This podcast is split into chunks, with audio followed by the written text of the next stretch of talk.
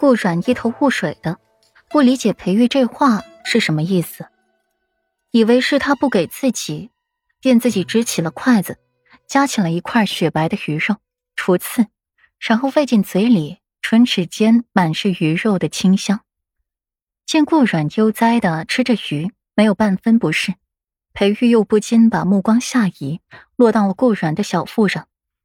不是说女子有孕对鱼这样带腥味儿的食物很敏感吗？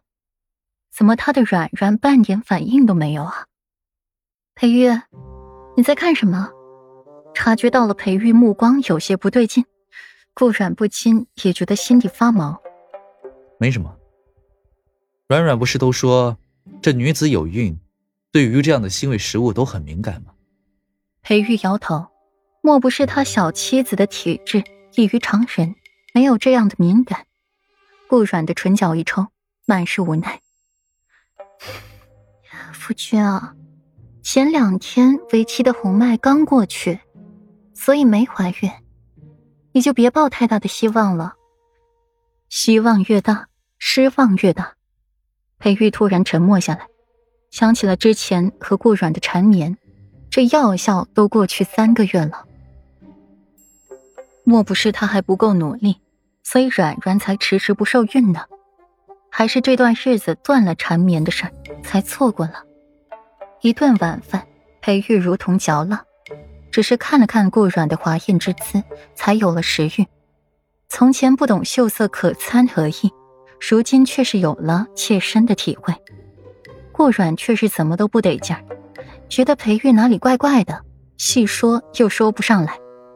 匆匆吃完了晚饭，照例要赶裴玉出去，却是反被裴玉拉入了怀里，来了一次绵长缠卷的亲吻。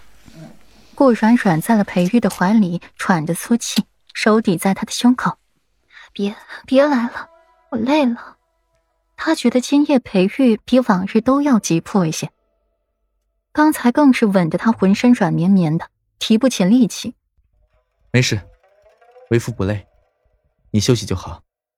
烛光闪烁，雪白的湖毯上，绣着精致花样的衣袍被月牙白袍子沉沉的压着，青色的帐幔微微晃动，空气里都覆盖了一层甜蜜的味道。顾染没好气的在被子里踹了一脚裴玉的小腿，小脸上一副生无可恋的模样。滚！说话更是恶声恶气的。软软乖，省点力气说话，明早可是还要早起呢。裴玉眼足的勾勾唇角，颈背底下的手轻轻的安抚着美人的小情绪。吃饱喝足之后，格外的好说话，小美人说什么便是什么了。小美人又配合的紧，身娇体软的，每一次坐起来都格外舒服。裴玉隔着薄薄的衣料抚摸着顾软丰软的身子，简直就是爱不释手，心底愈发的觉得自己有先见之明，先将这个可爱美艳的美人儿拐回家来，再慢慢调教，总好比和旁的男人争风吃醋抢美人好吧？想起谢斐，裴玉的眼神冷了冷。小美人都是自己的妻子了，居然还对小美人惦念不放，真是该打！啊，早起，早起做什么？顾软的凤眸迷离一阵，好端端的早起干嘛？他累着呢。明日怡亲王的子孙满月宴，怎么，软软不想去看看自己的侄子？裴玉搂着顾软，抱着怀中的软玉，又低下头亲了亲他，愈发的舍不得了。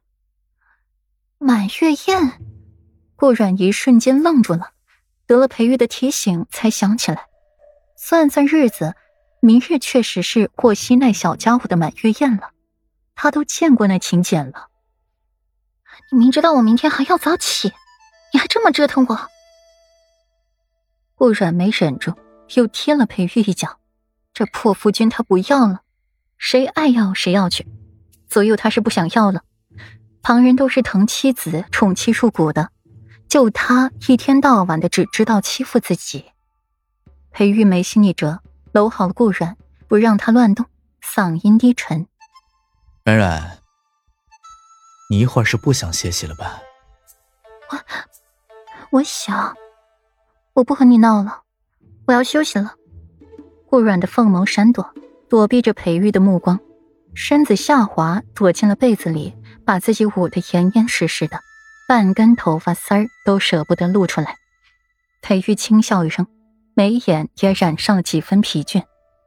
往日他都是偷偷摸摸过来抱着小妻子入睡的，还不敢对他动手动脚的，如今却是光明正大的拥着他，想怎么胡来就怎么胡来。